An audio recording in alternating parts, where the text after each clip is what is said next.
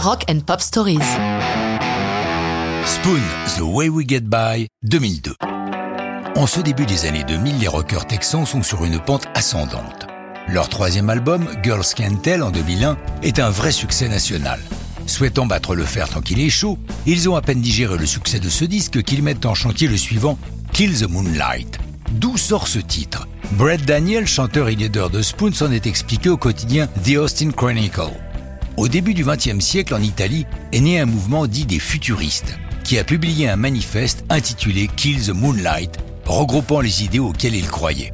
Ne lui demandez pas le contenu du manifeste en question, aucun des membres du groupe ne l'ayant lu, ils ont seulement retenu le titre.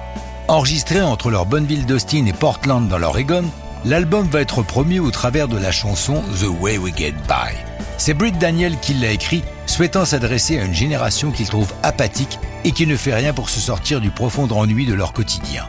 Brett Daniel nous raconte La première fois que j'ai chantonné le refrain The Way We Get By, c'était totalement improvisé, mais j'ai senti que je tenais quelque chose de bien. À partir de là, je me suis embarqué dans cette histoire de couple un peu déjanté qui fait l'amour dans sa voiture en écoutant Iggy Pop.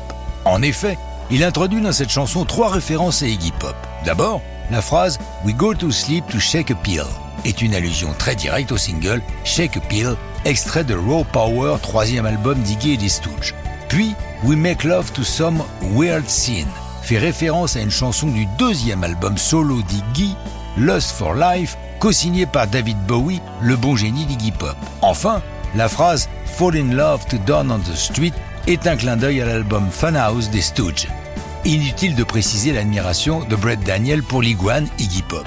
Si ni la chanson The Way We Get By, ni l'album Kin the Moonlight ne sont de gros succès, ils reçoivent cependant des critiques dithyrambiques, beaucoup considérant que l'album est le chef-d'œuvre de Spoon.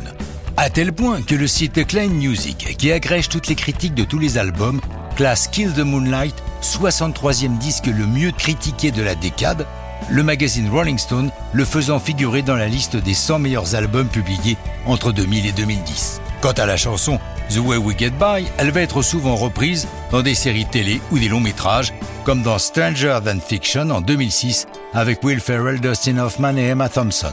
Depuis, Spoon a taillé sa route. Leur dixième album devait sortir en 2020, mais la Covid n'a pas voulu.